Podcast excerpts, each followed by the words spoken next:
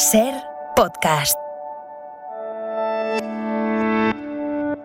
Esto es Acontece que no es poco, y yo soy Nieves con Costrina, la que te lo cuenta en cuanto te descuides. Cada fecha esconde grandes historias minúsculas, o no. A veces guarda pequeñas historias con mayúscula. Aquí te dejo escuchando una. Hola Nieves, buenas tardes. Buenas tardes, Carlas, ¿qué tal? Hola, hoy va fuerte esto, ¿eh? Porque la historia, no nos cansaremos Ah. de repetirlo, eh, tiene algunos episodios que aparecen más propios de cine gore, ¿eh? de, de algún guionista de estos de mente calenturienta. Parece más propios de eso que, que no de la condición de seres humanos, ¿no? Pero es lo que hay. Y en este catálogo de, de horrores, de horrores históricos, hoy tenemos uno, por eso digo que vamos fuerte, hoy tenemos uno de, de notable alto. ¿Qué digo notable alto? Hoy tenemos uno de sobresaliente, Nieves. Pero total. Va- va- Vamos a ver, vamos a ver, sí. A ver, mm, dije hace poco más de un mes que teníamos que hablar un día de un asunto papal muy muy extravagante, ¿no? Y macabro, sobre Macabro, todo es un asunto sí. muy macabro. Sí. Es un episodio más antiguo que la tos, cierto, porque estamos hablando de finales del siglo IX, pero muy ilustrativo de lo que en realidad es la, la Iglesia, que es una institución absolutamente pervertida que ha alcanzado a lo largo de los siglos, pues eh, por lo que ya sabemos, un poderío económico y político tal que ya no hay marcha atrás, ¿vale? Hay que aceptarlo, ¿no? Y, y, pero es que no parece importar que sus cimientos sean la corrupción, sean el asesinato, el poder, el dinero y la degeneración, como vamos a demostrar, ¿no?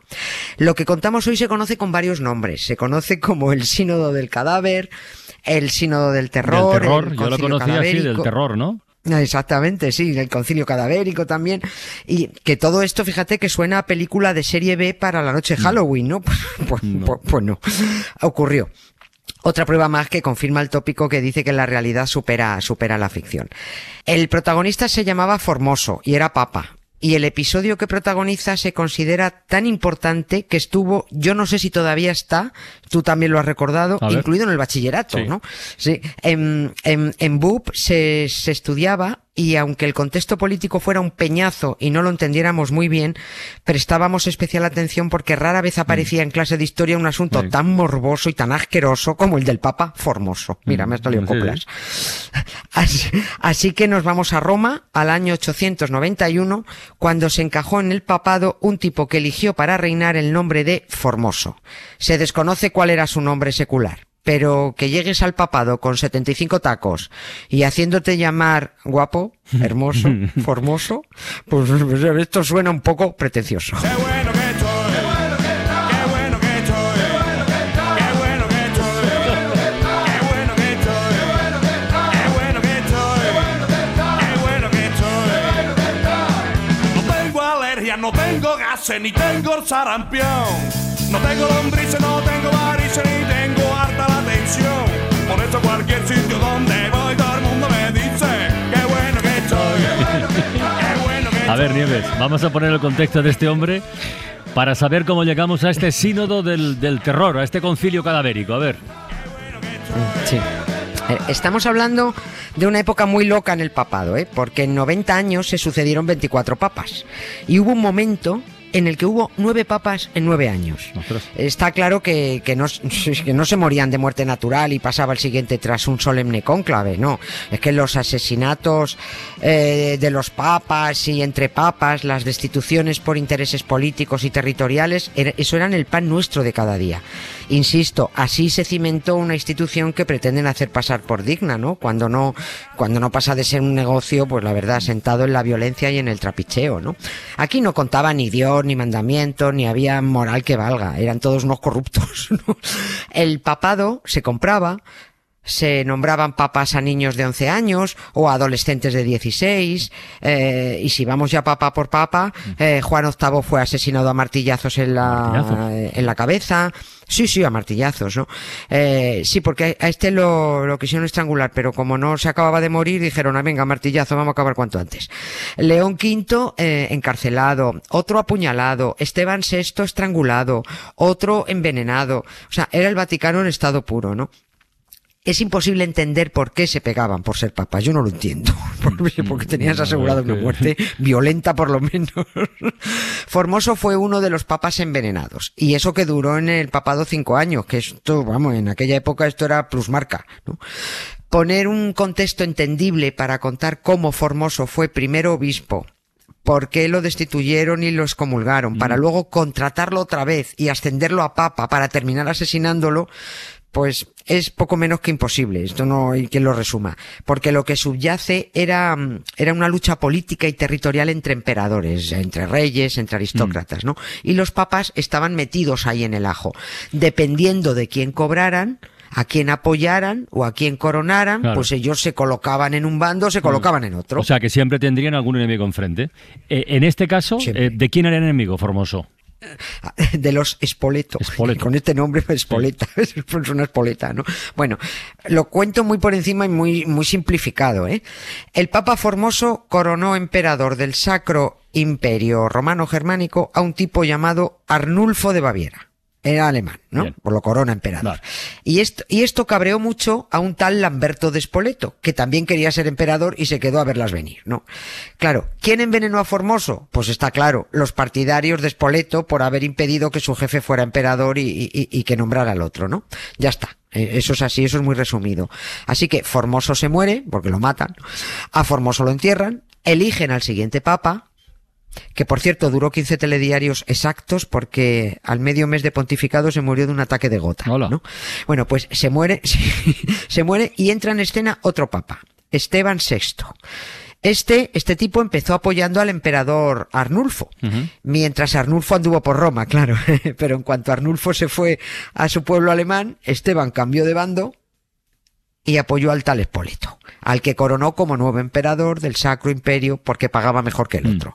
Esto era el papado y esto era constantemente, ¿no? Y Espoleto, que estaba muy cabreado y ahí tenía la, la ira dentro por no haber sido nombrado emperador en su momento, quería venganza con Formoso por haber apoyado al otro. Pero estaba muerto. Pero quería una venganza ya, ese, era- ese es el problema. El, el- el- el- que él quería, pese a que estaba muerto, una venganza estentoria y ostentosa, ¿no? Me recuerda a, Je- a- a Jesús Gil cuando decía eso de ostentorio. ¿no? ¿no? Bueno, pues el emperador Lamberto de Spoleto quería declarar nulo el pontificado de Formoso, pero no lo podía hacer él, tenía que hacerlo otro papa.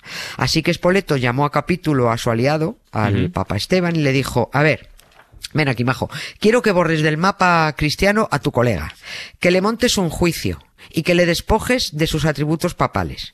Dice, Pero, pero si está muerto y enterrado, dijo el Papa Esteban, ¿no? Dice, me da igual. Lo desentierras, lo sientas en el tribunal y lo juzgas. ¿Te vale? ¿O te vas a hacerle compañía tú mismo? y bueno, lo que viene a continuación es el proceso a un cadáver.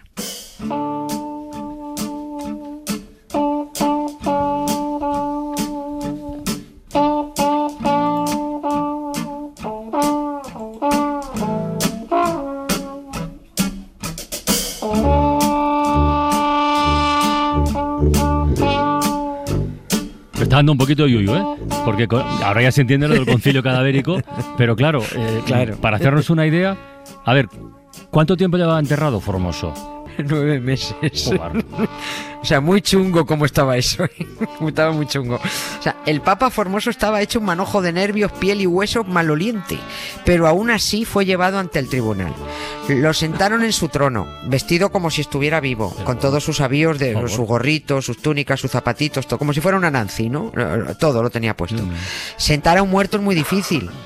Así que lo tuvieron que atar al sillón para que no se escurriera y mantuviera pues una postura decorosa ante el tribunal, ¿no? Como era un juicio serio, se nombró un abogado de oficio para defender al acusado, ¿no? Tampoco es que pusiera mucho interés eh, en, salva- en salvar a su defendido, ¿no? Total, ya estaba muerto, pues le daba lo mismo perder el caso. Pero hizo un paripé, hizo su paripé con preguntas de la defensa. Y luego, por su parte, el abogado de la acusación sí, sí machacó a preguntas al muerto, ¿no? Se dirigió a Formoso con alguna diciendo, ¿por qué en tu ambición has usurpado la sede apostólica tú, que previamente eras tan solo obispo de Porto, ¿no? Bueno, aquí lo lógico sería que el abogado de Formoso hubiera protestado. Protesto, alegando, "Ah, es que el estado de mi defendido le impide responder. Bueno, pues no, porque si defendía a su defendido se Claro, jugaba el, la el él, pescuezo, ¿no? El interrogatorio al fiambre de Formoso no dio fruto porque el Papa no respondía. El tío aguantó allí sentado que lo pusieran a parir, que lo acusaran hasta de haber matado a Manolete y el juicio quedó nada, pues que quedó visto para sentencia. Ya no te pregunto por la sentencia, ¿no? O sea, en fin, sería condenatoria, imagino. Sí. O sea, va, es, que era, que era un caso era un ganado. caso ganado, ya, ya. De verdad, es o un caso perdido, o un caso perdido según se mire, Sí, ¿no? sí, bueno, pues el Papa fue declarado indigno servidor de la Iglesia, su pontificado ilegítimo, Mm. y se dictó que todo cuanto había hecho, decretado y ordenado durante su papado era nulo. Hasta los clérigos que fueron nombrados y ordenados por Formoso tuvieron que repetir su ceremonia de ordenación. Todos. En resumidas cuentas, se acordó destruir todo lo escrito y dictado por él y borrar al Papa Formoso de la historia.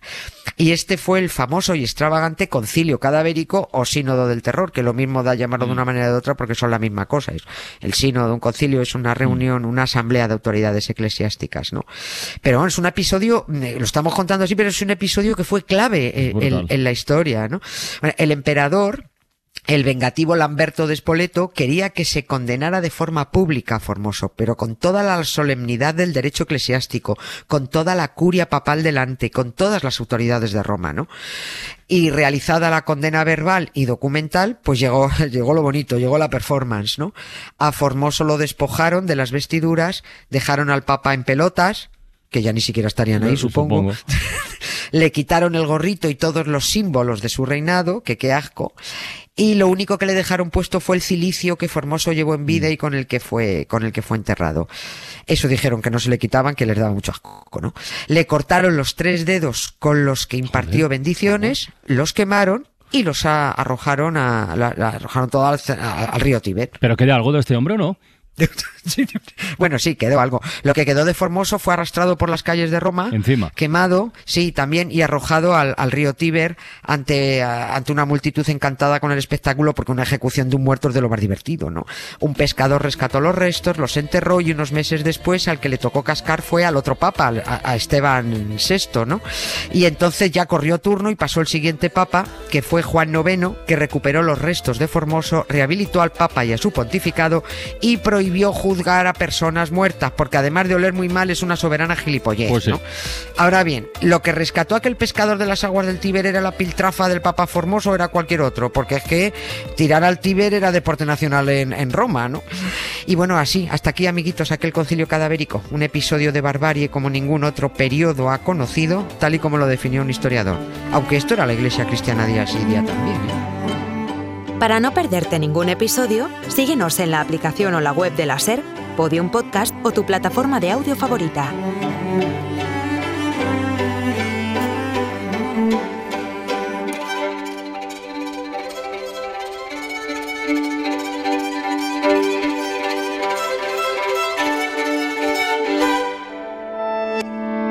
Cadena SER.